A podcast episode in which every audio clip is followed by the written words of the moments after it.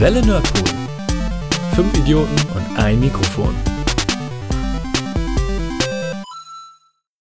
Herzlich willkommen, liebe Zuhörer und Zuhörerinnen, zu einem neuen Welle Nerdpol Podcast. Jetzt bin ich schon wieder der Moderator und nicht Matthias, wie sonst immer. Das hat keinen besonderen Grund. Außer dass ich krank bin. Genau, Matthias ist aber da. und wir nehmen heute zum ersten Mal nicht in äh, quasi bei mir zu Hause auf, sondern sind on the road. Super abgefahren. ja, einen ganz weiten Weg auf uns genommen. Ich habe mit der Bahn zehn Minuten gebraucht. Ja, und ich sitze quasi in meiner Uni. Egal. Ähm, denn wir haben, haben heute äh, jemanden besucht. Und zwar das Entwicklerstudio Osmotic Studios. Nicht falsch gemacht. Und haben dann dementsprechend auch ähm, Gäste dabei. Ähm, ja, machen wir einmal kurz die Runde. So, sorry für die verplante Anmoderation. Wir haben da Matthias ist da. Hallo. Dann. Ja, Daniel von Osmotic. Ich bin Melli von Osmotic. Super. Ähm, klasse. Genau, und äh, wir sind heute hier, weil wir uns ähm, das Spiel, das ihr aktuell entwickelt, angeguckt haben. Und zwar Orwell. Äh, und darüber wollte ich gerne mit euch ein bisschen reden. Ähm, aber, so wie wir ja immer anfangen, erstmal das Update, die Update-Runde. Das heißt, jeder erzählt einmal so, was er in letzter Zeit an irgendwelchen Themen aus den Medien, aus dem Nerdkosmos konsumiert hat. Und da ich mich nicht vorbereitet habe, würde ich sagen, Matthias fängt an. Stark. Großartig. ähm, ähm, ja, zweierlei. Ich habe mir in einer Pressevorführung in The Last Witch Hunter angeguckt mit Vin Diesel. Äh, ja. Hm. Man sollte warten, bis der fürs Heimkino rauskommt. Weil der Film ist, äh, ich weiß gar nicht, ob es da eine 3D-Auswertung von gibt, aber ähm, der ist okay. Halt äh, ein bisschen schade. Er baut ein schönes Universum auf und alles, aber so richtig tiefer gehen tut er nicht. Die Figuren sind alle so ein bisschen meh, ein bisschen langweilig. Und dafür, dass der sehr düster und sehr ernst daherkommt, ist der mit einer FSK 12 ein bisschen langweilig geraten. Hm. Und äh, ich habe eins meiner, äh, ja, eine, eine meiner Juwelen auf der PlayStation 2 nachgeholt nochmal, und zwar äh, Legend of K. Das gab's für die PS2. Ich habe mir das damals irgendwie zufällig nur gekauft und war sehr begeistert davon. Und da gibt es jetzt eine, für das zehnjährige Jubiläum, glaube ich, eine äh, Anniversary Edition für die PlayStation 4 und ich weiß nicht, auch auf die Xbox One oder so. Auf jeden Fall auf die neueren Konsolen. Und ja, zickt manchmal ein bisschen rum, das Spiel, aber ist ein schöner, schönes Action-Adventure für drei, vier Abende. Nicht besonders schwierig, aber äh, unterhaltsam. Sehr schön. Ähm, ich weiß nicht, habt ihr schon was? Oder sonst gebe ich einfach mal gegen den Uhrzeigersinn weiter. Ähm, Dum, dum, dum, dum. ähm, ich habe ganz aktuell äh, gestern Abend die letzte Episode von äh, Life is Strange gespielt. Also es dürfte, glaube ich, bekannt sein. Hm. Denke ich mal. Habe ich jetzt nicht erwähnt, weil da wird auch noch mal ein Podcast kommen. Aber kannst du mal deine Meinung ich, zu ich, sagen? Ich darf eh nicht allzu viel sagen, nein, weil also- ich weiß, ich werde Leute spoilern, gerade Mhm. besonders meine Kollegin. Und das will, das will ich nicht. auch gerade. Ja, und ähm, deswegen verrate ich gar nicht inhaltlich allzu viel, außer äh, ihr solltet es spielen. Okay. Wer es Ja. noch nicht gespielt hat, sollte es auf jeden Fall spielen. Man kann es jetzt am Stück spielen, da jetzt, wie gesagt, alle Episoden raus sind und es ist schon ziemlich cool. Also ich könnte jetzt noch mehr. Wie gesagt, ich Hm. würde gerne noch mehr darüber erzählen, was ich aber nicht tue. Ähm, es ist nicht ohne Probleme, nicht ohne Fehler, aber ich will jetzt nicht zu viel vorwegnehmen. So. Okay, Also es ist jetzt nicht perfekt, das Spiel, aber Hat dich das Ende auch mitgenommen? Nur so viel? Weil das es war schon cool, ja. Es Okay. war schon, es war schon cool. Ich, wie gesagt, ich will lieber, glaube ich, nicht mehr erzählen. Ich werde mir jetzt auch nochmal dann beide Stück antun. Ich habe, glaube ich, die erste Episode fast durchgespielt und dann aber auch erstmal gewartet. Hm, Ja, cool. Ähm, nee. Äh, ja, also ich spiele auch gerade Life is Strange. Ah, Ähm, ich habe die Episode. erste Episode gerade zu Ende gespielt und ich, Ah, ich muss sagen, ich fand es super, äh, also bisher super atmosphärisches Spiel und hat mich sehr mitgerissen und auch, ähm, äh, die haben das auch sehr filmisch gemacht, dass sie am Anfang der Szenen oft die äh, Sachen aus verschiedenen Perspektiven so Mhm. zeigen und die Musik fand ich total mitreißend. Also irgendwie sehr, sehr schöne Atmosphäre. Was ich vor kurzem auch noch zu Ende gespielt habe, war GTA 5 Wow. nach zwei Jahren. Ich habe angefangen mit Xbox und dann habe ich es aber auf PC weitergespielt, als es auf PC rauskam. Hm.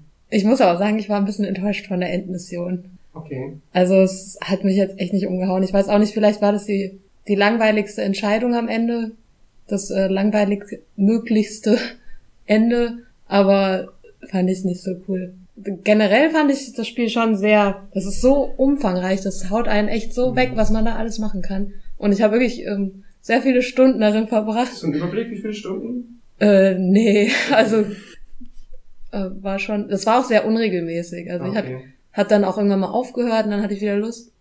Aber ich hätte auch nicht gedacht, dass ich das Ende spiele. Aber es war ein schönes Gefühl, mal wieder was zu Ende zu spielen. Ja, das ist es so gerade bei diesen Zeitfressern, ne? Ja, genau. Bin auch immer noch gerade dabei, Witcher zu spielen und das Und, und du hast GTA 5 noch zu Hause rumstehen. Ja, aber da habe ich, das hat mich tatsächlich einfach nicht gecatcht. Sogar. Okay. Das habe ich dann erstmal zur Seite gelegt, weil ich dachte so irgendwie gerade nicht, auch wenn ich es cool fand. Aber hier, Life is Strange Musik, es gibt den Soundtrack immer noch nicht zu kaufen. Tatsächlich. Eine Frechheit. Es gibt, Das habe ich heute auch gemerkt, es ja. gibt Spotify-Playlisten, aber den, den Soundtrack zu Mhm. kaufen mit José González und so, das wäre so gut. Das ist Äh, der perfekte Indie-Sampler. Lustigerweise habe ich heute auch danach gesucht, nachdem ich es jetzt durchgespielt hatte und habe auch festgestellt, es gibt nur auf Spotify eine Liste, wo die irgendwie drin sind, aber Mhm. Aber da gab es auch schon äh, irgendwie Musik von äh, Episoden, die noch rauskamen. Das war ein bisschen merkwürdig, ach so. als ich das damals gehört hatte. Mhm. Oh. Ja. Okay. Aber Musik war trotzdem fett. Ja, die Musik unterstreicht das Spiel schon sehr, sehr gut. Ähm, definitiv, wie Melly das auch schon gesagt hat. Ähm, ja.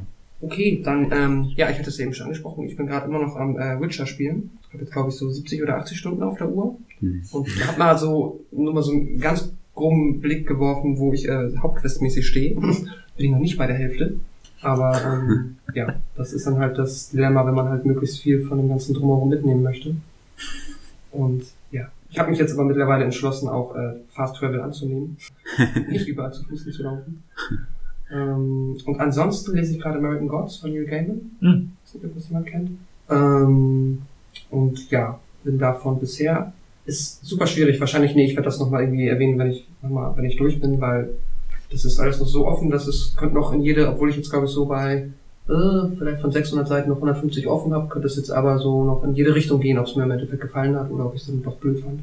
Ist aber nicht so gut, ne? Ja, das, Wenn, wenn du nach, wenn du noch nach 500 Seiten immer noch nicht weißt, ob du das jetzt gut oder schlecht ich findest. hatte die 500 Seiten auf jeden Fall super viel Spaß, aber das so dieses Universum, das er da aufgebaut hat, ist halt ein, ähm, ich sag mal, sehr offenes und Mhm. das kann jetzt halt in die eine Richtung, so ist es quasi so die Zeit vor dem Klimax. Ja. so, dritter Akt, und das kann in die eine oder andere Richtung eskalieren und auch, ja, mal schauen, wie gut mir das im Nachhinein gefallen wird. Ähm, und dann kann ich noch mal sagen, ob ich das empfehlen kann oder nicht. So, super. So viel zu unserer Forschungsrunde. Viel gar nicht kürzer als sonst. Zu unserem Update-Meeting. Ja, das stimmt. Ähm, okay, so jetzt zum eigentlichen Thema. Ähm, was habe ich mir jetzt, jetzt aufgeschrieben? Genau. Was ist Orwell? Beziehungsweise kann einer von euch, könnt ihr euer Spiel zusammenfassend beschreiben? Ja, Orwell ist im Prinzip ein interaktiver Thriller. Wir werden mal gerne nach dem Genre gefragt. Irgendwann haben wir gesagt, wir sagen einfach nur noch interaktiver Thriller, ähm, der das Thema Datenspionage behandelt. Ähm, man spielt im Prinzip einen Datenspion, sage ich mal. Also er ist man tatsächlich selber, ist jetzt nicht irgendwie ein Charakter. Also er ist man tatsächlich selber, ist jetzt nicht irgendwie ein Charakter. Ja, spannend. Und man bedient quasi dieses Tool Orwell, ähm, was eben das Spiel ist. Das ermöglicht es einem ähm, sowohl Webseiten, also öffentliche Webseiten, als auch private Webseiten ähm, anzusehen, ähm, Chats zu überwachen, Telefonate mitzuhören, bis hin dazu, dass man sogar in fremde Geräte wie Handys und Rechner eindringen kann. Und ähm, mein Auftrag ist es quasi, ähm, Scheiße, jetzt bin ich schon wieder raus. Dein Auftrag ist es, ja, einen Anschlag aufzuklären. Genau. Ja. Ja. äh, Ja, wir können das mal sagen, wir haben heute schon, sorry, ähm, das quasi ähm, eine Version spielen dürfen, wo es, glaube ich, ähm, quasi eine Mission gab, wenn man das so nennen will, oder ein Kapitel. Ähm, was ich noch, äh, glaube ich, ganz interessant finde, ist, so, wenn man sich das jetzt vom Optischen vorstellen möchte, äh, dann ist es quasi zu vergleichen wie mit einem Betriebssystemoberfläche, ne? genau. Also Also, kein 3D, kein 2D, also nicht in Anführungszeichen klassisches. sondern mehr wie ein eigenes Betriebssystem, das man programmiert hat und über das arbeitet man dann. Ne? Genau. Also man, das ganze Spiel spielt im Prinzip nur in diesem Tool Mhm. und wir erzählen im Prinzip auch eine Geschichte komplett dadurch, nur über diese Webseiten, diese Dokumente, die man halt findet, äh, diese Gespräche, die man mit überwacht. Mhm. Genau. Ja. Ähm, Ja. Genau, wie du schon gesagt hast, es geht halt um Anschläge, die man halt aufklären soll. Und Mhm. im Prinzip ist das Wesentliche, was man die ganze Zeit tut, ist, ähm, man hat halt auch so ein Profiler-Tool in diesem, äh, in diesem Tool, also Orwell, in, in diesem Betriebssystem. Und in das füllt man Informationen, die man findet. Man kann bestimmte Informationen verarbeiten und muss im Prinzip entscheiden, welche man verarbeitet, und in welcher Reihenfolge und was man, was man überhaupt aufnimmt und was nicht. Mhm. Das ist so die Kernspringmechanik des Genau. Spiels, ne? Richtig. Quasi weiterführt. Ja, das hat, fand ich auch sehr interessant.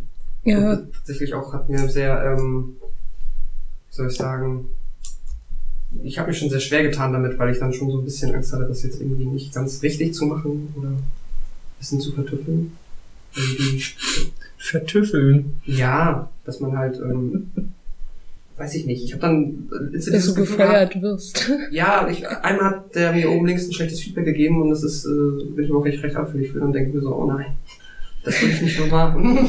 Okay, dann nicht. ja, aber ich höre es einfach auf. Ja. Also der Typ oben links ist, äh, nennt, nennt sich übrigens Symes und ist so, es ist quasi dein Vorgesetzter, Mhm.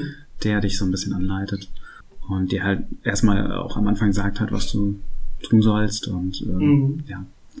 Wir haben da tatsächlich so am Anfang eine Szene eingebaut, was heißt eine Szene, also eine Information, ähm, die einfach schlichtweg falsch ist, wo auch, glaube ich, relativ klar ist, dass die falsch ist und wenn man die reinzieht, dann sagt er halt, das hättest du jetzt besser nicht gemacht, so ungefähr. Da gab es auch schon sehr emotionale Reaktionen drauf. ich hasse diesen Typen. Der ist so ätzend.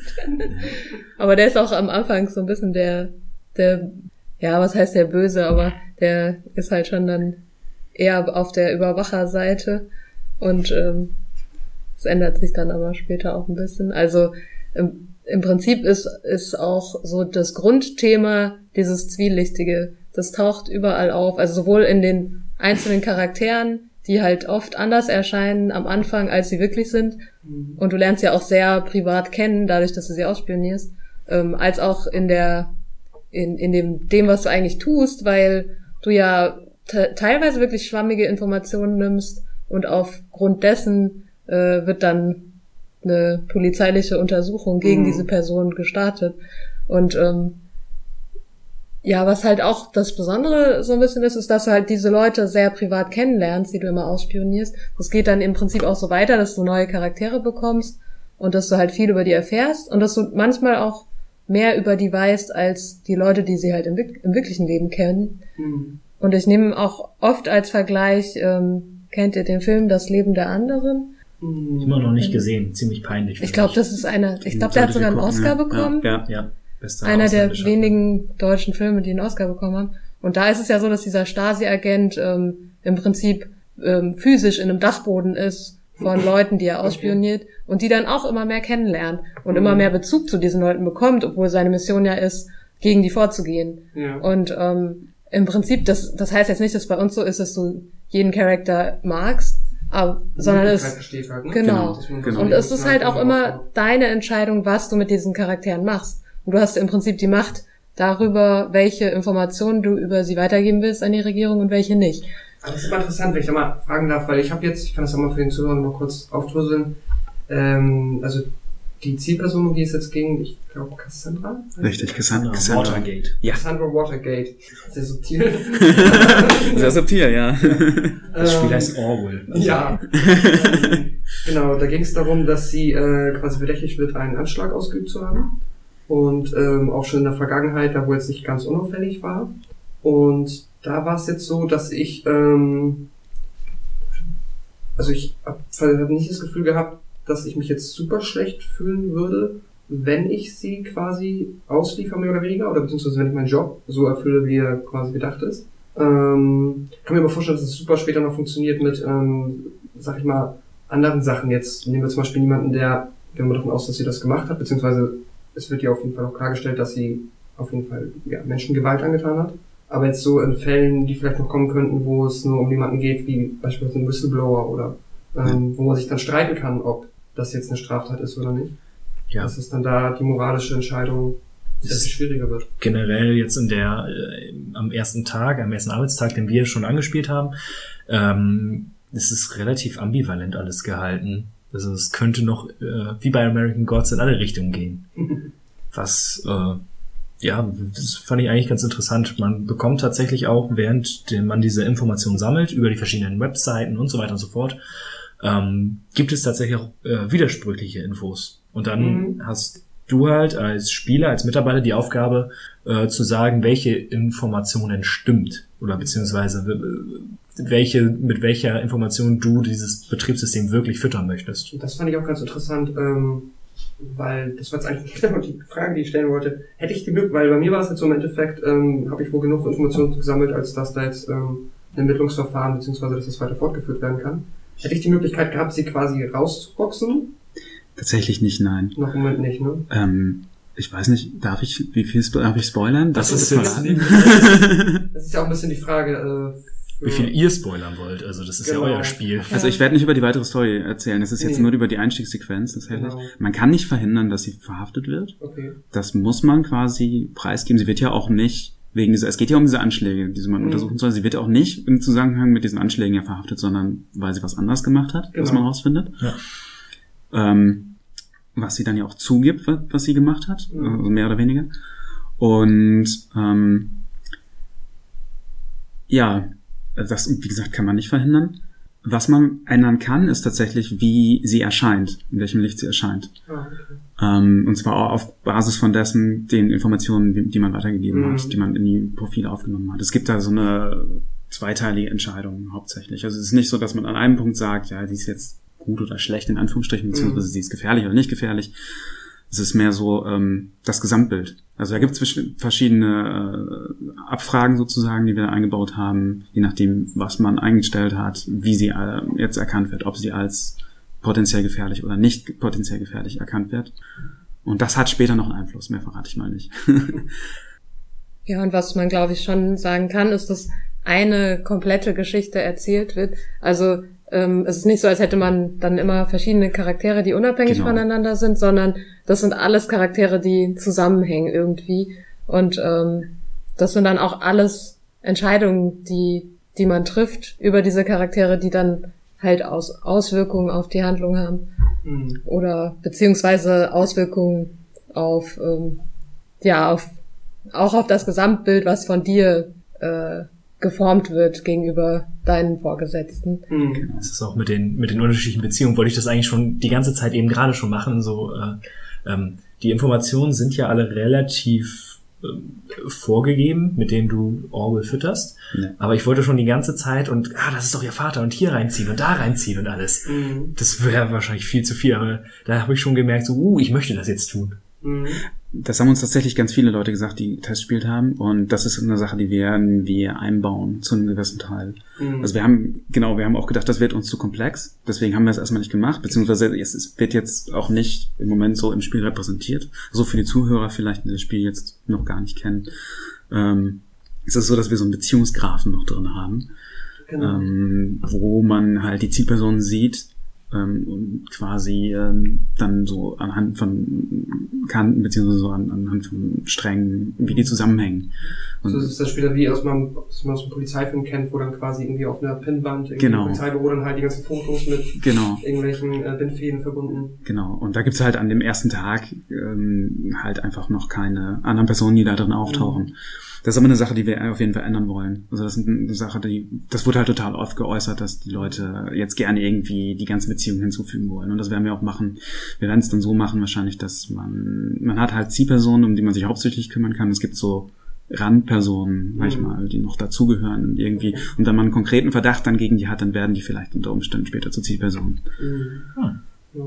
Es ist, glaube ich, denke ich mal auch noch für euch eine Schwierigkeit, weil jetzt ist es ja so, man liest sich diese Texte durch und die Parts, die als informationsverwertbar sind, sind ja speziell markiert, sodass man dann sieht, das kann ich rüber benutzen.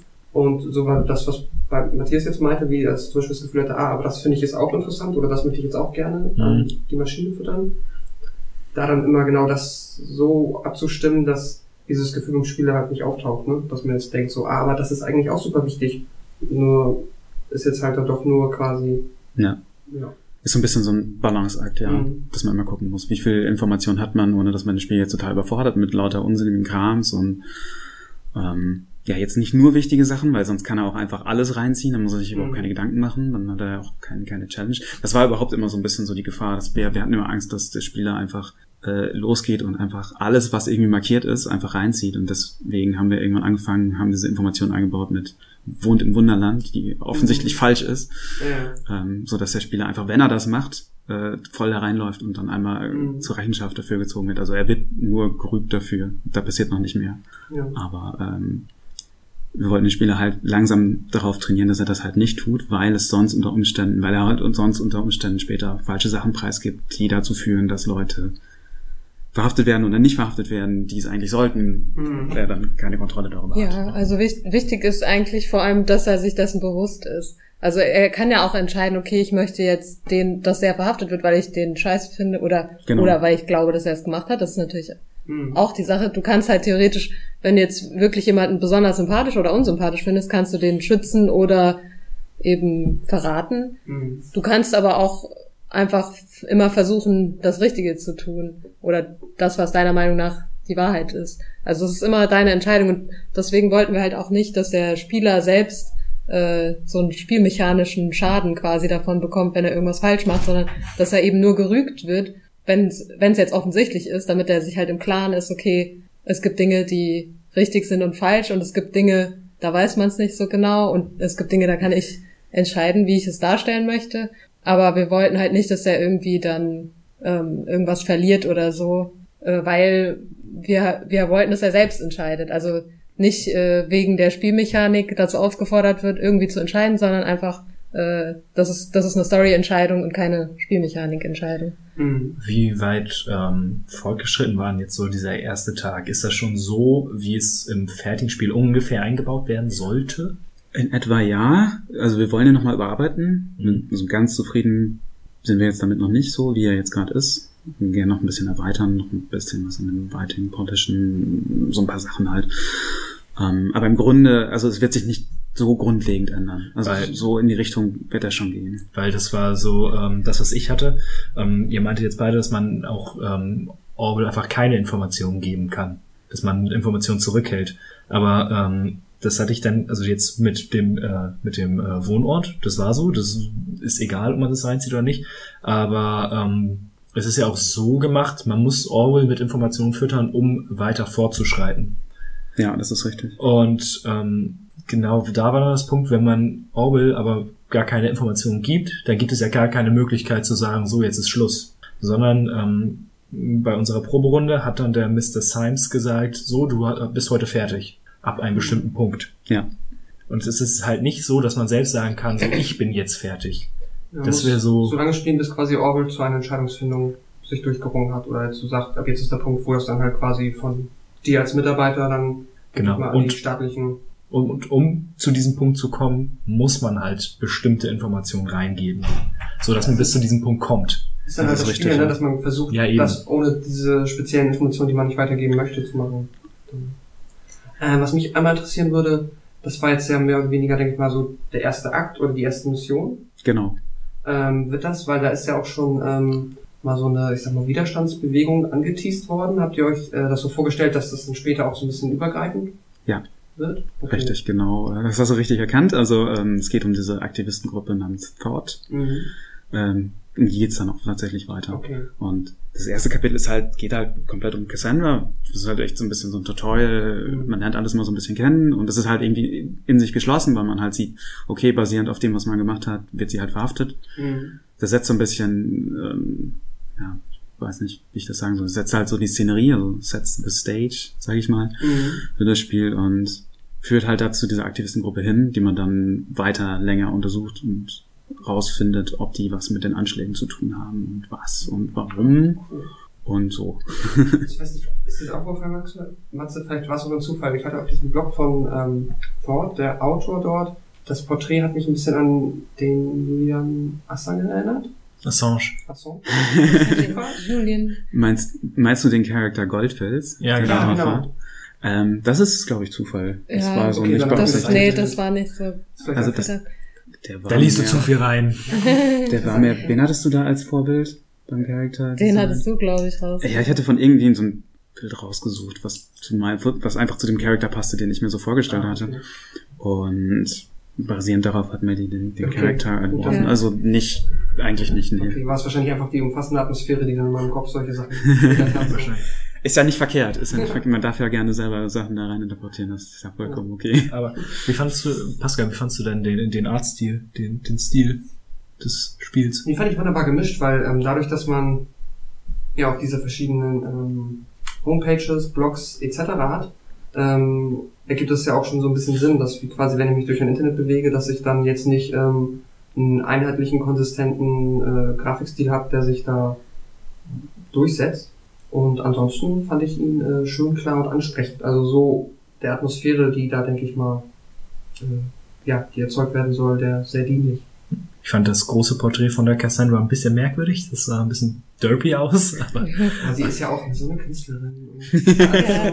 Also was wir auch festgestellt haben, ist, dass, dass manche Leute auch ihr gegenüber direkt starke Emotionen hatten. Und Ich- zwar so negativ, so, oh, die ist ja echt schrullig und äh, Mhm. die mit ihrer blöden Kunst. Artseite da Ja. ist voll unsympathisch. Tatsächlich ist das auch das, was man so ein bisschen fühlen sollte. Also wir wollten nicht, dass Ja. man so total mega äh, gleich mit ihr sympathisiert, Und dann wird es super schwer. weil man das sonst, durchzubringen, ne? genau, weil man sonst direkt am Anfang schon seinen Mhm. Job zu sehr in Frage stellt und das sollte man tatsächlich nicht. Ja, Man sollte schon das Gefühl haben, irgendwie das Richtige schon zu tun, Dann- wenn man diese Anschläge verfolgt. Genau, man erwartet ja auch ein bisschen schon, dass diese Überwachungsmaschinerie kritisiert wird. Und das wollten wir halt nicht. Wir wollten nicht, dass am Anfang alle denken, das, es geht um Überwachungskritik, sondern wir Mhm. wollten halt, dass man erstmal reinkommt in die Geschichte und vielleicht wirklich denkt, ja, äh, die Person kann ich eh nicht leiden oder die hat doch bestimmt Dreck am Stecken oder so. Dass es halt mit Absicht halt auch, auch jemand war, der ähm, ja vielleicht nicht so sympathisch rüberkommt, aber ähm, auch Angriffsfläche bietet jetzt. ja, genau. Aber bei, bei dem es halt auch nur auf den ersten Blick so ist. Mhm.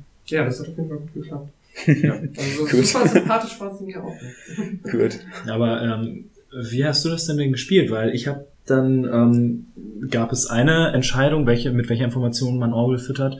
Bei der habe ich tatsächlich die Lösung vorher auf einer anderen Seite entdeckt, wo man keine Informationen geben, also eingeben konnte zu Orwell rein. Und dann habe ich das einfach so gemacht, wie es tatsächlich auch so ist.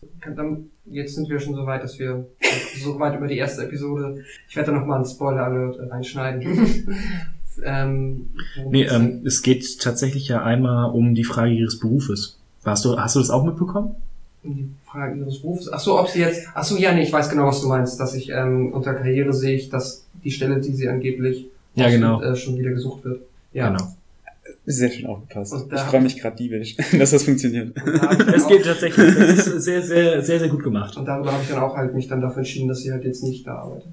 Also hast du, hast du äh, auch das einfach so gespielt, als ob du jetzt Wahrheitsfinder bist und nicht so, die mag ich jetzt nicht, geh weg. Ja, ich habe schon so ein bisschen auch, ich mag das immer bei solchen Spielen, wenn ich das Gefühl habe, da sind so ganz viele, da ist halt so sehr viel Text-Content und da hat sich definitiv jemand bei was gedacht. Ähm, und dann bei so Sachen, die ja oft schon sowieso vom Spiel schon offensichtlich in Frage gestellt werden, Ja. dann rauszufinden oder zu gucken, ob es die Möglichkeit gibt, das rauszufinden oder ob ich das jetzt, ob das nur eine Entscheidung ist, die ich so aus dem Bauch heraus treffen muss. Weil ich mir schon gedacht habe, dass irgendeine Info wird es irgendwie wahrscheinlich geben, sonst müsste ich das halt echt so, und wie hätte ich das wissen sollen, ne? Da geht ja nicht ums Wissen, sondern äh, was du glaubst. Wie, du- wie, wie du jemanden da reinreiten möchtest. Ja, gut, klar. Wir, wir machen beides so ein bisschen. Um, Ja. wir haben Sachen, wo, wo es wirklich ein eindeutiges richtig oder falsch gibt, wo es ein bisschen so faktenmäßig ist, wie eben diese Berufsgeschichte. Ähm, und wir haben halt Sachen, wie dann später, wo es dann einmal darum geht, dass sie irgendwie mal geschrieben hat, dass sie Gewalt halt verurteilt und dann auf einer, anderen- an einer anderen Stelle schreibt sie, ja, ist super mit dem Anschlag und freut sich Ja. da irgendwie drüber. Und auch dann der ihrer ehemals oder wie auch immer besten Freundin Gewalt androht, ne? Äh, ja, wo sie auch nicht so super freundlich auf die Genau. reagiert, genau. Oder zumindest aggressiv reagiert, sagen wir so. Und genau. Und da, das ist halt kein Faktenwissen mehr. Also da kann man nicht Da muss man dann sagen, interpretieren, klar. Ja, bei ihr ist eigentlich auch das Interessante, dass sie, glaube ich, selber manchmal nicht genau weiß. also, in der Tat. das kommt dann auch noch dazu. ja. Was ich auch ganz interessant fand, ähm, man hat ja so, äh, zumindest jetzt bei meinem Ablauf war es, dass ich so die erste Hälfte oder glaube ich sogar mehr der Mission ähm, quasi auch mir die Informationen nur aus sowieso öffentlich zugänglichen ähm, ja, Internetmaterial äh, geholt habe. bis ich dann irgendwann über ihre ähm, E-Mail-Adresse quasi die Möglichkeit hatte, zum ersten Mal auch in ihre private Kommunikation einzudringen. Ähm, Gab es auch einen schönen Satz da von ihrer besten Freundin, so ganz unter uns. Ja, das war auch Schön ähm, aufgepasst, ja. war dann, ja, hat sich auch sofort anders angefühlt, so, weil vorher dachte ich nur so, das ist ja halt so jetzt wie Recherche. Ja, sowas, was halt jeder kann, ne? Jetzt kann er dann nicht so viel damit anfangen, aber das ist dann fühlt man sich nicht so in Anführungszeichen schmutzig, wie halt, wenn man dann jetzt dieses Chatfenster sieht und dann so schön, wie man es aus dem Facebook oder was auch immer Chat kennt halt. Person A tippt eine Nachricht, Person B tippt eine Nachricht. Ja. Und da kommt auch so ein bisschen dieses Echtzeitgefühl ganz cool auf. Ja, das war Wenn ich echt. dabei bin, das beobachte und man fühlt sich schon so ein bisschen so, oh, Wir drehen, wir drehen natürlich langsam dieses Unwohlsein ein bisschen Mhm. weiter auf, indem wir halt auch das nächste Tool, was man dann, also man bekommt dann noch mehr Fähigkeiten für dieses Listener-Tool Okay, mir schon. äh, und ähm, hat dann auch in dem Reader später nicht nur öffentliche Sachen, sondern Mhm. halt auch privatere Sachen, dass man Ja, einfach okay. plötzlich hat man irgendwie den Bankaccount von jemandem, Ja, ohne dass das halt hinterfragt ist. Mhm.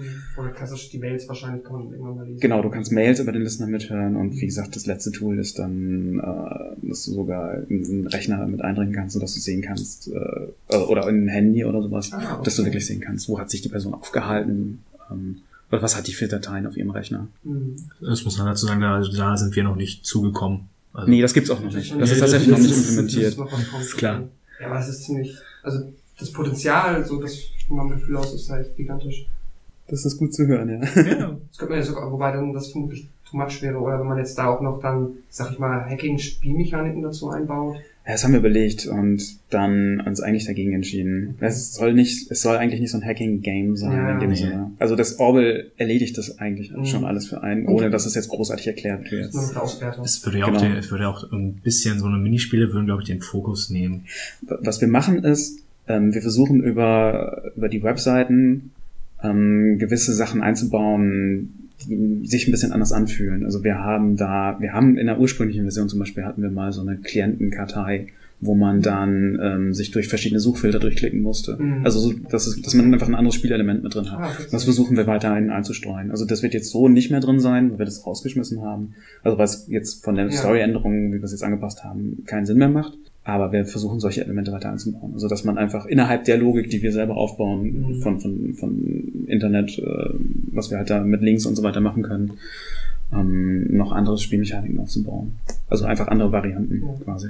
Äh, was man, was wir jetzt, was schon die ganze Zeit irgendwie so ein bisschen angeklungen ist, aber was wir noch gar nicht so richtig gesagt haben, ähm, man muss sehr, sehr, sehr viel lesen. Das ist wahr. Das ist auf jeden Fall, ja. Es ist halt ähm, tatsächlich so, als ob man einen Spiegel Online-Artikel sich durchliest oder sonst eine andere Seite und da versucht, Informationen rauszuziehen. Also äh, Lesefaule werden da jetzt nicht so begeistert sein. Fandet ihr das störend? Pff, nö. Also, Ich bin Germanistikstudent, stört, mich Also haben Lesen auch, jetzt ähm, nicht. zum Beispiel auf der Magnology festgestellt, da gab es viele, die, oder ja, ein paar, die gesagt haben, nee, keine Lust zu lesen, geh gleich weiter. Es ist auch, ähm, Aber es gab äh, diejenigen, die sich die Mühe gemacht haben, erstmal reinzuschauen, die sind oft auch dran geblieben. Und die, die saßen dann da eine halbe Stunde und wollten es zu Ende spielen. Ich weiß auch nicht, Also- ob das vielleicht ein Unterschied ist, weil ich tatsächlich, wir haben uns ja schon auf der Play gesehen. Ja. Ähm, und da hatte ich, muss ich zugeben, auch weil es natürlich die Möglichkeit gab, viele andere Spiele zu spielen, ich habe mir von die mal beschreiben lassen, was das für ein Spiel ist. Ja. Das fand ich cool und interessant. Aber so in diesem Messeumfeld, wo dann halt so viel und Ja, ah, alles genau. multi klicki hatte ich jetzt auch nicht den Nerv oder auch gar nicht die geistige Ruhe, mich da jetzt mal vor allem auch dran zu stellen und dann das zu lesen. Ähm, vor allem war das der Tag mit den Schulklassen.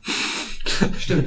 Die Schulklassen waren auch überhaupt nicht interessiert. Ja, ihr standet da aber auch neben Die dem Ritterspiel, das, das war ein bisschen unfair. Die hatten da keine Lust drauf. Aber das ist, also wie gesagt, es ist halt auch was anderes, wenn du jetzt äh, mal angenommen, du sitzt halt wirklich zu Hause am Ja, Rechner und eben. liest gerade Spiegel Online, da bist du halt gerade im Lesemodus und da Ja. hast du Ja. viel eher Lust auf sowas. Und Genau. Es ist ein ruhiges Spiel, was halt auch für eine ruhige Minute, sag ich mal, gedacht Mhm. ist. Das ist kein Call of Duty. Nee, definitiv nicht. Was mir dazu noch einfällt, ähm, Spiel, das man, glaube ich, in dem Zusammenhang auch erwähnen könnte, Her Story, habt ihr dann, Ja, weil das erinnert mich jetzt gerade so komplett daran, gerade wo du noch so zusätzliche Spielmechaniken beschrieben hast, wäre ja quasi jetzt genau so eine Mechanik, wie ich habe jetzt ein, verschiedene Videos als Daten und über irgendwelche Filter kann ich mir da die Informationen raussuchen, die mich weiterbringen. Ja, Her Story ist tatsächlich unserem Spiel echt sehr ähnlich, weil das auch ja nur auf einer Oberfläche von einem Rechner Das kommt noch spielt. dazu. Ist, Und genau, im Prinzip durchsucht man lauter Dokumente, die da alle Videos halt sind, aber es hat wirklich sehr viel Ähnlichkeit. Also, das wussten wir natürlich vorher nicht, weil unser Spiel schon länger in Entwicklung ist. Aber das habe ich dann auch gedacht, so, oh, äh, im ersten Mal dachte ich so, scheiße. wobei, dann sieht man, das kommt gut an und denkt sich vielleicht auch so, oh, ja, genau, genau. Und auf der anderen Seite dachte ich, dann ist es wieder gut angekommen. Ne? Das, Und die arbeiten auch mit echten Videos. genau, das ist jetzt nicht so, so dicht an unserer Thematik. Also wir haben dann noch, eine, dadurch, dass wir dann diese Überwachungsthematik haben, schon wieder doch ein bisschen- ein bisschen eigenständiger. Das war für euch vermutlich jetzt noch nicht so die Möglichkeit oder die Option, auch irgendwann so ein bisschen Bewegtbild noch einzubauen im Sinne von einer YouTube-Seite oder irgendwas. Also Äh, richtig, schwierig, das auch in dem Artstil durchzuziehen Ja. wahrscheinlich, ne? Ja, wir haben überlegt, ob wir das irgendwie mit Standbildern so Ja. pseudo-videomäßig machen, Ja, dass man also irgendwie so, so ein bisschen Parallax-Scrolling-Videos macht. Das Was man auch gut machen kann Ja. mit Standbildern ist natürlich auch solche Nachrichtenbeiträge. Ja, Da kann man halt Ja. auch zoomen und stimmt. ähm, Kamera drüber fahren lassen und so. Und Schön. wenn man dann eine Off-Stimme hat, was wir machen wollen, ist noch ähm, Telefonate reinbringen, also wirklich mit Stimmen Ach, und Schauspielern, weil das auch nochmal so eine einen sehr starken Bezug zu den Charakteren gibt. Auch wenn Ja. man jetzt keine, wie bei Her Story, keine Videos mit Schauspielern sieht oder so, aber eine Stimme gibt schon sehr viel Lebendigkeit. ist natürlich aber auch halt schon, also ich kann mir vorstellen, dass es super wichtig ist, aber dann auch der große Schritt, wenn ihr später dann so an Lokalisierung und so weiter denkt, Ja, dann ist dann natürlich der Mehraufwand äh, Das- im Vergleich zu einer Textlokalisierung ja, das stimmt. Also. Ne? für uns ist Lokalisierung sowieso ein großes Thema, weil viel Text. Ja, das, Das ist Ja. schon mal. sehr schwierig. Aber äh, also wir haben jetzt den Prototypen auf Deutsch gemacht und wir haben auch festgestellt, dass es eigentlich sehr wichtig wäre, einen englischen zu haben. Auch bei der Play, wo die Hälfte Ja. der Jury aus Frankreich war. Mhm. Und ähm, wir denen wirklich das Spiel präsentieren mussten und denen vorspielen mussten, weil die es nicht spielen konnten. Mhm. Ist ja klar.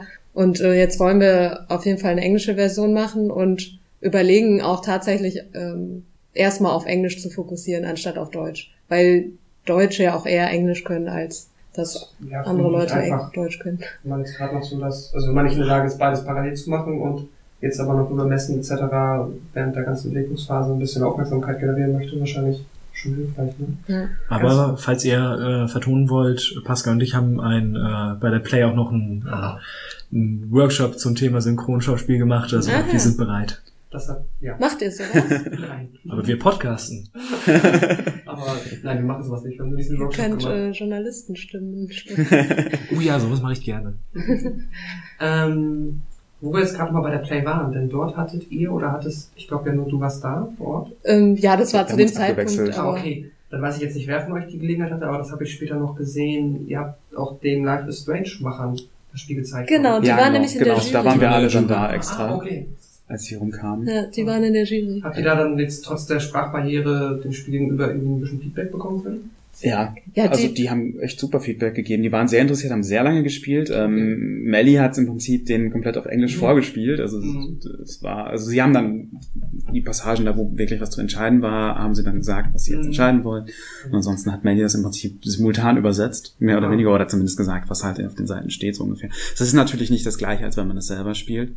Aber sie waren sehr interessiert daran und fanden das auch ziemlich cool. Mhm. wir haben und- den Award ja auch gar nicht bekommen, ne? Ja. Und die sind dann nach der Award-Zeremonie auf uns zugegangen und haben noch gesagt, ja, ähm, ihr müsst es unbedingt weitermachen, das Ah, hat cool. total Potenzial. Und äh, der eine meinte auch noch die ganze Zeit, ja, ich weiß, wie schwer das ist, macht bloß weiter. Das war sehr motivierend, weil Ja. ähm, die, die anderen Spiele, also das Spiel, was gewonnen hat, die hatten halt auch eine sehr äh, einen sehr interessanten Fokus mit diesem Eye-Tracking. Dieses Ja. Lucid habt ihr sicher auch gesehen. Mhm. Und ähm, die, wir hatten halt, ja, also wir hatten halt den, den vielen Text und es war halt von von der Steuerung her nicht so originell wie deren Mhm. Spiel. Und deren, Ja. äh, diese Steuerung ist halt etwas, was viel mehr, äh, viel auffälliger ist. Ja klar, Und- muss dann schon sagen, das Spiel ist wahrscheinlich nicht so, jetzt sag ich mal, für so ein Game Boost oder so ein Messe, ne? Nee, unser Spiel ist Genau. ein echt schlechtes Messespiel eigentlich. Ja, und ja, ja, das stimmt, das stimmt. Und Aber ich glaube auch, weil die ähm, diese Don't Not Leute äh, wirklich dieses Interactive Storytelling machen, jetzt ähm, Mhm. waren die halt auch so interessiert an dem Spiel, weil äh, also natürlich ist Life is Strange ganz, ganz anders als Orwell, Mhm. aber ähm, Kern, also das Storytelling ist eben ähnlich. Es ist halt so, dass Entscheidungen wichtig sind und dass die Auswirkungen haben auf später und ähm, das Genau. ist halt das, was die gemeinsam haben. Ich denke mal, dass sie das gut fanden. Ja, und Life is Strange erzählt auch relativ viel anhand, auch von Dokumenten eigentlich, nur dass es halt anders Mhm. aufgemacht ist, weil man sich halt frei in der Welt bewegen kann. Und die Dokumente in Anführungsstrichen sind dann halt äh, alles, was so in der Welt so rumliegt, so viele Bilder Ja. und teilweise auch Webseiten tatsächlich. Und da gibt's schon eine gewisse Parallele, also von daher konnten wir uns auch immer ganz gut so ein bisschen an Life is Strange orientieren. Und von daher ist es eigentlich ganz lustig, wenn man dann die Macher trifft, die dann ein Spiel, was zumindest zu einem kleinen, kleinen Bruchteil irgendwie davon inspiriert ist, Ja, wobei auch wieder Life, spielen. Life is Strange ja auch erst vor kurzem rauskam, also da, also oder nicht so Also lange ne, es ist, es ist eine von, von Ja. vielen. Wir haben ja schon viel länger an Owl äh, gearbeitet. Inspirationsquellen, sagen Wie lange habt, äh, wie lange sitzt ihr denn jetzt da schon dran an, an dem Ding? Also erste Idee war, glaube ich, April 2014. Lass mich da mal kurz einhaken. Ja, gerne. Denn äh, mein, äh, ja, sagenbewogenes Moderationstalent hat mich jetzt dazu geführt, dass ich eigentlich, nämlich äh, auch mal so wichtige Fragen wie, woher kennt ihr euch überhaupt und, äh, und so weiter, jetzt nach dem Thementalk quasi äh, gestellt habe. Macht aber nichts. Ähm, jetzt, äh, das ist bestimmt auch ganz interessant. Ähm, genau, was ich nämlich eigentlich fragen wollte. Ähm, ja, wie habt ihr, also ihr seid ja jetzt hier zu zweit. Eigentlich gehört noch ein dritter Kollege dazu. Der ist leider krank gerade. Genau. Wie habt ihr drei euch denn kennengelernt, beziehungsweise könnt ihr so den Anfangsprozess der ja, Findung, bis es dann zur Idee kam, beschreiben? Ja, wir haben ähm, alle im Games Master studiert hier an der HAW. Ah, okay. Das war ist Campus Finkenau, kennt ihr bestimmt dann auch. Mhm. Und ähm, äh, Daniel und ich haben damals, als wir zusammen studiert haben, ein Projekt gemacht, das hieß Crowdplay. Und ähm, das ist so ein 3D-Sidescroller gewesen, ein bisschen Little Big Planet-like. Ähm, da ging es um so ein gruseliges Kinderzimmer im Prinzip. Man hat so ein Kuscheltier, so ein Kater gespielt, so niedern, Mhm. und der konnte sich quasi mit Spielzeug verschmelzen und dann dadurch Rätsel lösen, um halt durch diese Welt zu kommen. Und der musste immer das Monster besiegen Ah, okay. das äh, für Ordnung und Autorität stand. Also es ging ein bisschen um diesen Ausbruch aus der Fantasiewelt oder, oder eigentlich darum drin zu bleiben. Naja, auf jeden Fall hat das Spiel den deutschen Computerspielpreis gewonnen. In 2013 war das noch. Und ähm, dann hatten wir ja quasi ein Startbudget. Und ähm, zuerst wollten wir Groundplay weitermachen, haben uns aber dagegen entschieden, weil wir hatten noch weitere Teammitglieder, die wollten nicht, dass wir das weitermachen. Und außerdem wäre es halt auch ein sehr großes Projekt gewesen. Mhm. Ähm, und dann haben wir gedacht, okay, wir machen jetzt was, ein bisschen was kleineres. Und das war dann Orwell. Und ähm, dann haben wir noch einen Programmierer gebraucht. Und äh, das ist, ist der Michi, der heute nicht hier ist. Ah, okay. Äh, der hat, äh, der war im Semester nach uns und der hat äh, in einem anderen Team äh, ein Projekt gemacht, das heißt Scherbenwerk. Und ähm, das ist auch ein 3D-Spiel Mhm. und hat dann nämlich 2014 den Deutschen Computerspielpreis gewonnen. Kann ich mal noch mal fragen, jeweils in welcher Kategorie habt ihr gewonnen? Und Newcomer, Genau. Newcomer, es gibt Das war immer der Newcomer, ne? genau. Mhm. Okay. genau. Und ja, Scherbenwerk ist auch äh, super interessant, aber auch ein Riesenprojekt, Mhm. äh, das, das dann auch im Prinzip nicht weitergemacht werden konnte. Ja. Aber auf jeden Fall hat Michi sich dann bereit erklärt, bei uns mitzumachen. Mhm. Und äh, wir sind auch sehr glücklich darüber gewesen. Und seit, seit April 2014 machen wir im Prinzip, haben wir Osmotic Studios gegründet und haben dann äh, am Anfang auch noch ein bisschen Auftragsarbeiten gemacht Okay. und haben uns dann eben voll auf Orwell konzentriert, nachdem wir hier in der HAW diese Förderung bekommen haben. Mhm. Genau. Das hat halt schon die ersten Monate auch verschlungen, erstmal das aufzuziehen und dann halt dieses Exist äh, Gründer Ja. Stipendium halt zu kriegen. Da ist schon ziemlich viel Zeit drauf, bei drauf gegangen, aber das war auch die Zeit, wo wir so äh, erstmal die Idee zu dem Spiel halt geformt haben, sag ich Mhm. mal. Und daher hat sich das alles ein bisschen länger gezogen. Aber eigentlich sind wir schon halt anderthalb Jahre dran. Das hört sich jetzt wahnsinnig lange an, aber ja. Wenn man das halt so nebenher, also was heißt nebenher, macht, aber dann erstmal alles irgendwie zusammenfinden muss, dann braucht es halt immer eine Weile. Mhm. Und ähm, ist im Moment so, ihr seid, ihr habt kein Publisher und wollt es auch, dass das so bleibt? Mhm. Nee. Nicht, zwangs nicht, nicht zwangsläufig, nein. Also Okay. wenn wir verzichten können darauf, dann natürlich schon, aber wir haben im Moment, ähm, also wir haben nicht den Luxus, dass wir jetzt sagen können, wir haben genug Geld, um das auf jeden Fall fertigzustellen. Achso, okay. Von daher laufen wir immer nebenher äh, von Tür zu Tür, virtuell zumindest, Mhm. und fragen halt auch schon warum und waren auch auf der Gamescom damit und Mhm. haben da mit Publishern gesprochen. Wir können uns das schon vorstellen, mit einem Publisher zusammenzuarbeiten für verschiedene Bereiche. Mhm. Ja, die Sache ist, dass wir das auch einfach nicht stemmen können mit ähm, Marketing und PR und sowas, wenn wenn es veröffentlicht wird. Weil, also zumindest nicht, wenn wir wollen, dass es wirklich erfolgreich Das ist halt, denke ich mal, dann die große Angst, ne? man sitzt dann zwei, zweieinhalb, drei Jahre dran, hat dann so ein schönes Indie-Spiel und äh, ohne Marketingbudget oder PR und man hat halt jetzt nicht Glück, dass das aus irgendeinem Grund viral gegangen ist. Ja. Es ist dann damit so, ähm, ja, es geht so. Ich weiß nicht, Aber selbst viral gehen musst du heutzutage auch gut planen. Da sitzen Ja. auch teilweise PR-Agenturen hinter. Ja, also da, das stelle ich mir schon. Mh, ja, also ich kann gut verstehen, dass man dann Ja. auch dann doch gerne sich zumindest dafür so in die schützenden Hände Mhm. eines Publishers begibt, solange man da jetzt noch den kreativen, die kreative Oberhand behält. Für uns ist jetzt auch schon allein die Fertigstellung äh, schwierig zu finanzieren. Deswegen ist Marketingbudget quasi null. Ja. Ja, das ist eben genau das Problem. Also ähm, im Moment sind wir halt immer noch ein bisschen dabei zu gucken, wo kann, kommt jetzt das restliche Budget her. Es fehlt da immer noch ein bisschen was, um es fertig zu machen. Und das sind auch so Gründe, warum wir noch nicht hundertprozentig wissen, ob wir jetzt Sprecher noch mit reinkriegen oder Ja, nicht. Und das sind ja alles noch Geld, also Kosten äh, Verursacher, sage ich mal, Mhm. Von denen wir nicht wissen, ob wir uns das irgendwann leisten können oder nicht. Aber wenn man zum Beispiel einen Publisher dahinter hat, der sich auch um die Lokalisierung oder sowas damit kümmert und um Ja. die Abwicklung von äh, Sprachaufnahmen und so weiter, wäre das schon mal super praktisch. Mhm. Also wir sind jetzt nicht so, dass wir sagen, wir sind Indie, wir müssen, äh, wir müssen autonom bleiben Genau, oder so. Das ist Fall. nicht unbedingt so. Okay. Ja, die Hauptsache ist eigentlich, dass das Spiel gut wird Ja, genau. Mhm. für uns. Ja. So ein, es wird ja sowieso immer sehr viel diskutiert darüber, was jetzt eigentlich die Definition von Indie ist Mhm. und was man nicht mehr als Indie bezeichnen kann. Ich finde auch immer ein gutes Beispiel ist, ähm, ihr kennt vielleicht auch That Game Company, die zum Beispiel Journey gemacht haben. Und die Ja. hatten ja einen Exklusivvertrag mit Sony. Und ähm, deswegen kamen auch deren Spiele auch nur für die Playstation raus. Mhm. Und das hat damit geendet. Ich glaube, nachdem die Journey, ähm, also kurz nachdem die das veröffentlicht haben, sind die pleite gegangen, weil es halt nicht so viele Verkäufe gab und die ja auch mit Sony zusammengearbeitet haben. Ich denke mal, dass sie Echt? auch viel bekommen haben von dem Geld. Also ich glaube, der, deren Problem war, die hatten irgendwie so einen Vertrag mit Sony über drei Spiele Mhm. und das war das letzte Journey. Und der, genau, die Verkäufe waren nicht so super toll. Die waren Das ist ein halt super Spiel. gerade genug, irgendwie um das wieder reinzuholen. Unfassbar viele, die das toll finden. Ja, das hat mich auch echt ein bisschen irritiert. Auch zu Ähm, früh in irgendwelche Sales gelandet oder so? ich meine, einmal, ich weiß nicht, wie es auf der Playstation Gibt er, es ist- wohl kam jetzt erst für die PlayStation 4 wieder auf Disc raus, glaube ich sogar. Okay. Weil jedenfalls hatten sie wahrscheinlich nach dem dritten Spiel dann einfach auch keinen Vertrag mehr. Also Mhm. und ich weiß nicht, ob Sony das dann einfach nicht verlängert hat oder ob sie das nicht mehr wollten, aber dann hast du halt kaum Geld, weil, weil es schon so nicht so toll verkauft hat und wahrscheinlich Mhm. Sony das meiste davon eingesagt hat, nehme ich mal an.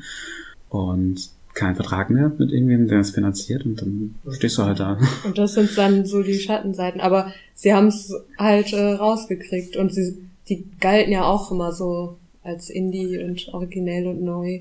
Obwohl sie halt einen riesen. Partner hatten mit Sony. Doch, nur ge- geringfügig.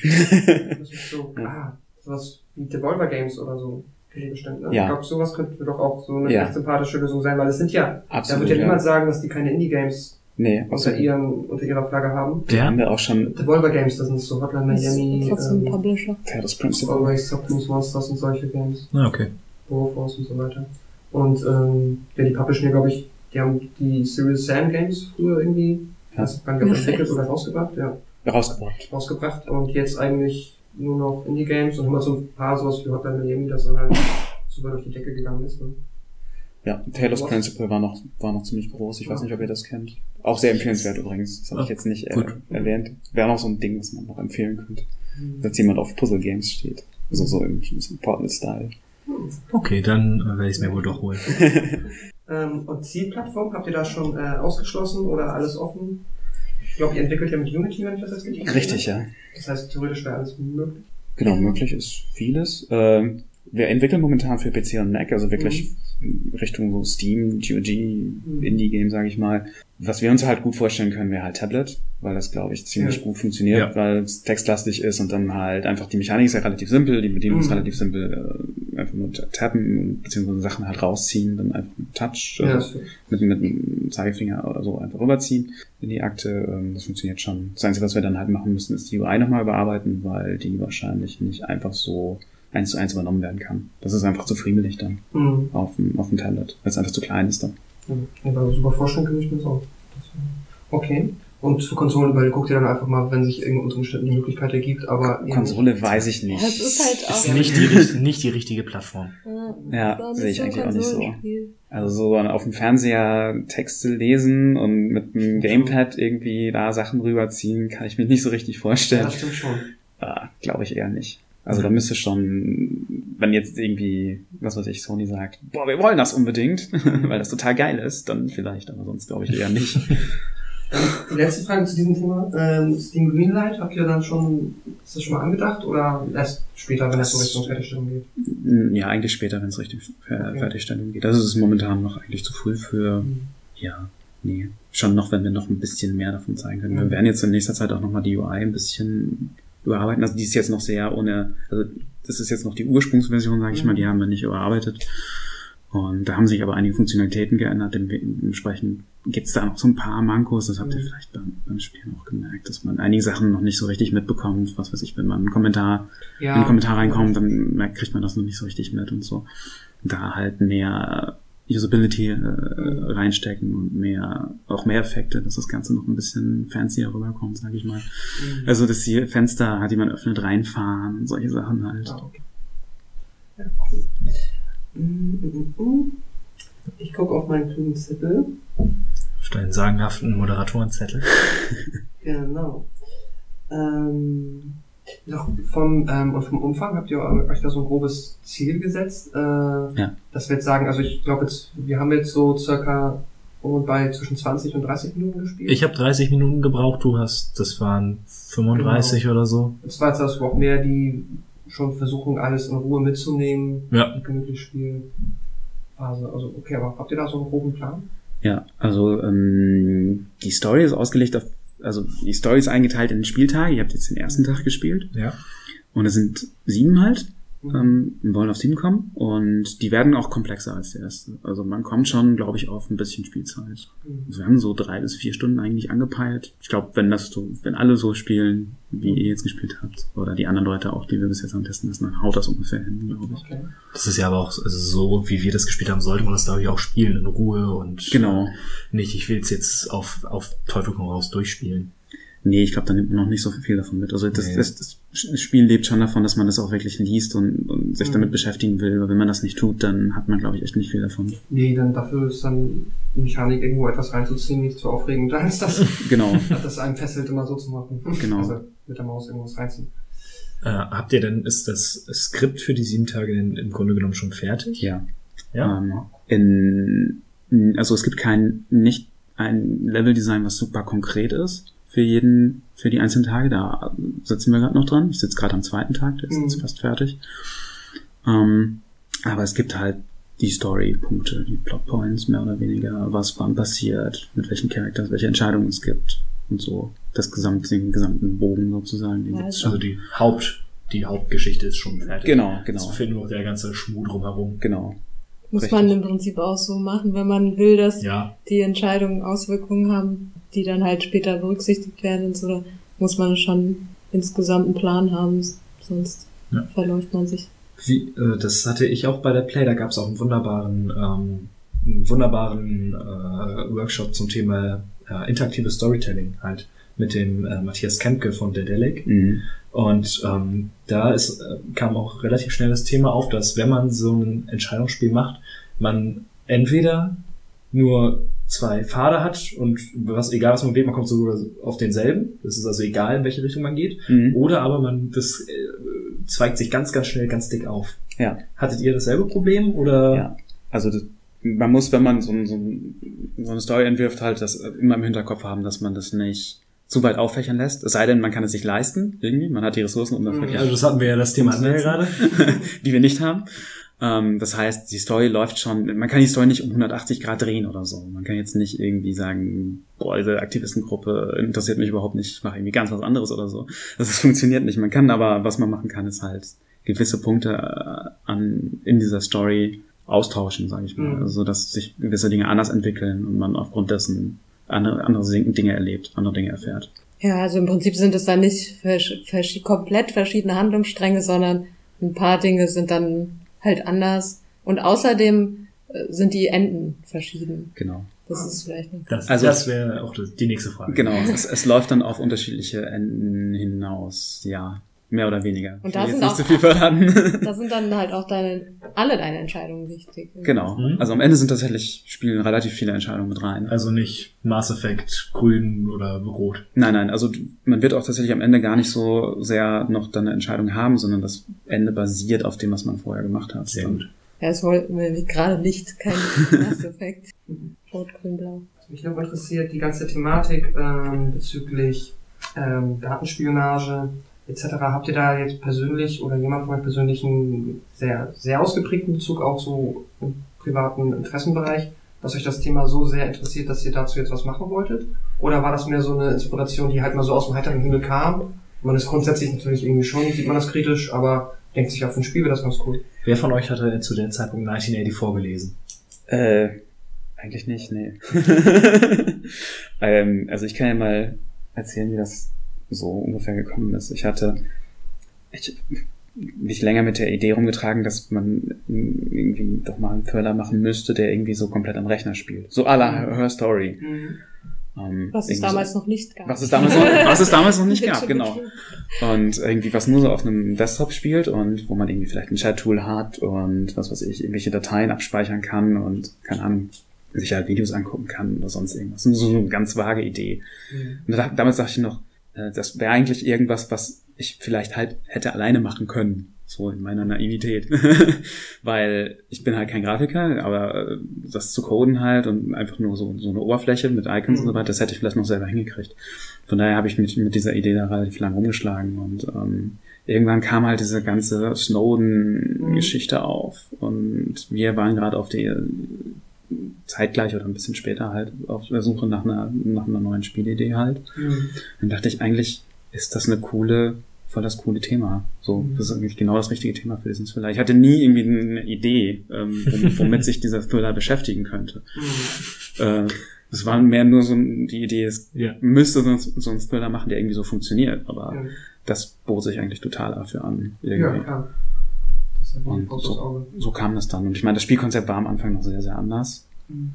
ähm, viel, viel mehr Features drin, dass man einzelne Dateien abspeichern konnte und so Mhm. viel freier, viel mehr Oberfläche noch. Was wir nach und nach alles rausgeschmissen haben aus Kostengründen, aber auch weil es einfach nicht unbedingt nötig ist für das Spiel. Ja. Und Orwell weiß ich gar nicht.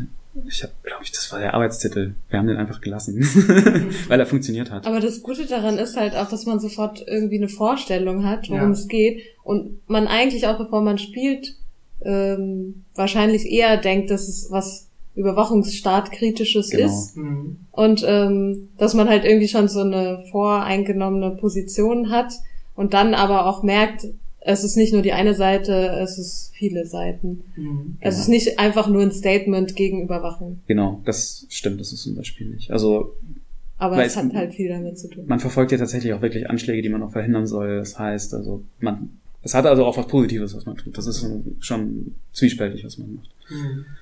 Ja, das ist auf jeden Fall, glaube ich, auch so eine Kern Kernaspekt, einfach diese Moralfrage, ne? Dass Genau, man sich dann selbst dazu genau. entscheidet, so, äh, das ja und das nein, ach, und eigentlich müsste ich jetzt vielleicht sogar hier dem schon irgendwie mehr zumuten, als ich, oder mehr, ja, mehr reinreiten, als ich es gerne wollen würde, aber vielleicht hilft das dann später, wie auch immer. Genau. Ja, also wir haben so ein bisschen versucht, diesen Kernkonflikt, den man heu gerade heutzutage extrem viel hat, so Sicherheit, wie viel Sicherheit braucht man, wie viel Freiheit Mhm. braucht man halt, Genau. ähm, irgendwie gegenüberzustellen. Und das ist halt in der Geschichte einfach das, diese Aktivistengruppe, die halt irgendwie Ja. für die Freiheit steht und bla und auf, der, auf der anderen Seite halt Orwell, die halt sehr sicherheitsbedacht sind, aber beide halt auch irgendwie ihre Gründe halt dafür haben. Ist ja auch kein Thema, was jetzt irgendwie in den nächsten ein, zwei Jahren äh, auf einmal verschwinden wird. Glaub, Nee, das denken wir auch nicht. Das Genau. werden wir noch ein bisschen haben, von daher, das, äh, das passt ganz gut eigentlich in die Zeit rein. Ich meine, so Spiele wie Papers, Please haben ja auch gezeigt, dass das definitiv auch irgendwie Ja. anziehend sein kann, ohne dass jetzt auch ein Spiel wie Papers, Please irgendwie die aufregende Spielmechanik hat, die dich da jetzt deswegen davor fesselt. Ja, was uns auch aufgefallen ist, es geht ja nicht nur um diese staatliche Überwachung, sondern manche Leute saßen auch davor und haben gesagt, hm, das ist doch, was ich sowieso den ganzen Tag mache, Leute auf Facebook stalken. Mhm. Und das ist auch ein bisschen, was ja auch immer aktueller wird, das Thema, wa- was gibt man selbst von seinen privaten Daten preis? Mhm. Das ist jetzt zum Beispiel unser erster Charakter, Cassandra, da sieht man halt auch schon, dass sie da eher unvorsichtig ist und dass sie Ja. eher Ja. so ein bisschen die Person ist, die halt Dinge rausposaunt. Und ähm, äh, ja, das ist, ist halt auch ein bisschen mit das Thema, dass äh, nicht nur der Staat überwacht, sondern dass auch die Leute immer unvorsichtiger werden mit ihren Daten. Mhm. Und es ist halt auch nicht nur, ähm, was, was ja gerne mal angeführt wird, so ich habe nichts zu verbergen. So, ähm, deswegen haben wir auch diesen Untertitel Nobody is Innocent. Äh, es gibt irgendwie hat jeder irgendwo irgendwas, was ihn vielleicht im falschen Kontext irgendwie verdächtig macht. Ja, ja, klar. Ähm, man muss halt trotzdem irgendwie vorsichtig sein. Wir wollen jetzt natürlich nicht mit einem erhobenen Zeigefinger rumgehen und sagen, du, du, du, du darfst nicht deine Informationen irgendwo draufpacken. Nee, das macht das Spiel aber tatsächlich ganz elegant. Ne? Dadurch, dass ich hatte auch eben so das Gefühl, so, hm, okay, das ist jetzt nicht, also beziehungsweise wenn sie smarter gewesen wäre, wäre ich jetzt wahrscheinlich nicht so einfach so weit gekommen. So, wenn man jetzt hier nicht alles, ähm, ja, wenn sie halt nicht alles so quasi preisgegeben hätte oder auf ihrer Timeline, das ist dann glaube ich so, dass der äh, Ingame-Ersatz für so ein klassisches Social Network, oder Ja. einfach ein Blog, ich weiß es nicht, Ja, ähm, wenn sie da nicht so arge Statements abgegeben hätte mit schon, ja, teilweise kritischem Inhalt, hätte man es schwieriger gehabt als äh, Spion, oder nee, als nicht als Spion, aber als äh, die, äh, ja, Angestellter des Staates. Genau. ist ja das- schon fast ein bisschen dämlich, wie sie das gemacht haben. Ja. Aber so ist halt dann auch nicht jeder Charakter, ne? Bei manchen muss man. nee, okay, das wäre Aber- genau, die anderen Charakter sind unter Umständen da schon ein bisschen Ja. geschickter. Und bei ihr hat man aber dann auch ein bisschen weniger Mitleid, wenn sie halt schon so blöd ist. Das ist das ist halt aus den Gründen einfach so an als ersten Charakter, ne? Dass man sagt, genau, genau. der ist einerseits nicht so super sympathisch, das heißt, es ist, hat das Potenzial dazu, dass man, ja, da nicht so viel Mitleid hat, sagen wir es mal so. Genau. Kann trotzdem netter Mensch sein. Ja. aber, nein. Also sie taucht, sie spielt auch nochmal in der Story eine Rolle. Also es ist Ah, jetzt nicht so, okay. dass sie dann danach weg ist. Sie wird zwar verhaftet, aber Wir dürfen uns man erfährt noch, über, freuen. man erfährt noch was über sie und Ja, sehr cool. das spielt auch noch eine Rolle. Müssen Um das mal einzuteasern, so. müssen wir jetzt eigentlich nach jeder, äh, nach jeder Episode so ein Interview. Ähm, also ich habe noch zwei Fragen, dann kann ich noch Matze fragen, ob ihm noch was einfällt. Wo du gerade nochmal Episode gesagt hast, habt ihr darüber auch mal nachgedacht, dass als, und wo wir jetzt schon so viel über Life is Strange gesprochen haben, Episoden-Content, das so zu machen? Oder wird es dann zu klein? Ja, wir haben ein bisschen, genau, wir haben ein bisschen Angst, dass es dann zu kleinteilig wird. Also zumindest nicht die einzelnen Tage, weil dann müssten wir vielleicht immer schon Ja, okay. zwei Tage machen, damit es nicht zu Mhm. arg klein wird. Oder so in zwei Teilen, das haben wir schon überlegt. Hm. Weil gerade auch vor diesem Hintergrund, dass wir halt nicht das Budget haben, um es komplett fertig zu machen, denkt man schon darüber ernsthaft nach, ob man das macht. Persönlich bin ich kein großer Freund davon, so Hm. ein halbes, fertiges Spiel irgendwie rauszuhauen. Ist vielleicht für die Spieler auch nochmal ein bisschen abschreckend, weiß ich nicht. Wenn es sich nicht vermeiden lässt und sich trotzdem irgendwie noch richtig anfühlt, also will ich es nicht ausschließen. Okay. Ja. Und dann meine andere Frage ist in Zukunft, ähm, wenn man jetzt irgendwie das Interesse hat, auf mal irgendwo über den Weg zu laufen oder so, habt ihr jetzt akut noch irgendwas auf dem Zettel an Messen, Veranstaltungen, Ausstellungen, wo man euch sehen kann? Ich glaube in nächster Zeit nicht, oder? Nee, im Moment nicht. Wir sind natürlich oft beim Indie-Treff In Hamburg, ne? in Hamburg, Mhm. genau. Ähm, Okay. Da werden wir übrigens auch Ende des Jahres äh, so eine Art ja, Weihnachtsevent, Endjahresevent haben, oh, ähm, was halt vielleicht ein bisschen besonderer ist als die normalen Indie-Treffs. Also das wird bestimmt ganz lustig. Es gibt Aber Geschenke, habe ich gehört. wir haben überlegt, ähm, ein bisschen Schrottwichteln zu machen mit alten Spielen. ah, cool. Aber Das ist auch eine gute Idee. müssen wir mal gucken, Echt mal wie wir gespannt. das machen. Ja, Aber dann geht's wahrscheinlich erst nächstes Jahr wieder los mit dann den Klassikern. Also, ja, halt dann, ich weiß gar nicht, was Ja, ist das ähm, erste in Deutschland, was man mitmachen kann? Ist das die Amaze in Berlin? Keine Ahnung. Ja, das könnte ich mir schon vorstellen, dass das nächstes Jahr für uns gut hinhaut. Ähm, müssen wir mal drüber nachdenken. Wie gesagt, unser Spiel ist nicht so das Messenspiel, aber wir wollen es natürlich schon irgendwo dann vorher vorstellen, wenn es dann ja so äh, eine- weiter fortgeschritten ist. Und Ansonsten wären wir auch nicht drauf gekommen. ja. Eben. ja, das stimmt. Wenn Das es dann stimmt. halt einfach nur dieser Effekt ist, dass man dann halt jemandem das erklärt, weil er das sieht und es ist ja schon, sag ich mal, zumindest ein Spiel, wenn man das jetzt sieht, dann stolpert man drüber, weil es halt, man, bei den meisten Spielen kann man das von das Genre zuordnen oder so. Mhm. Und da ist es halt erstmal, ah, okay, ein ganz anderes Interface. Ich möchte zumindest wissen, worum es geht. Und wenn man das dann erklärt bekommt, dann kann man ja sich selbst schon so denken, sieht, ah, okay, das finde ich vielleicht super cool. Ah, ich hänge mich jetzt hier vielleicht jetzt nicht eine halbe Stunde ran, wenn mich rum Geschrei und ge, äh, alles ein bisschen hektischer ist. Ähm, aber dann hat man es schon mal irgendwie so auch so unter die Leute gebracht, ne? Und das bleibt dann ja auch hängen. Ja, doch. Also das Spiel zu zeigen ist, glaube ich, schon immer relativ wichtig, gerade auch, so, so, auch zu Preisen anzumelden, wie man Mhm. jetzt dann auch gesehen hat. Das funktioniert halt schon. Da kommen Ja. auch immer mal wieder Leute und plötzlich ist man irgendwie auf so eine Ausstellung eingeladen oder halt einfach bei so einer Preisverleihung dabei und hat plötzlich irgendwie wirklich so eine Jury, wie, wie, wie halt irgendwie von Don't Not da Leute rumlaufen. Mhm. Das ist schon ziemlich cool. Also das ist einfach ähm, sowas, wo man äh, sonst ja einfach nicht rankäme. So und deswegen lohnt sich das auf jeden Fall, äh, immer alles mitzumachen.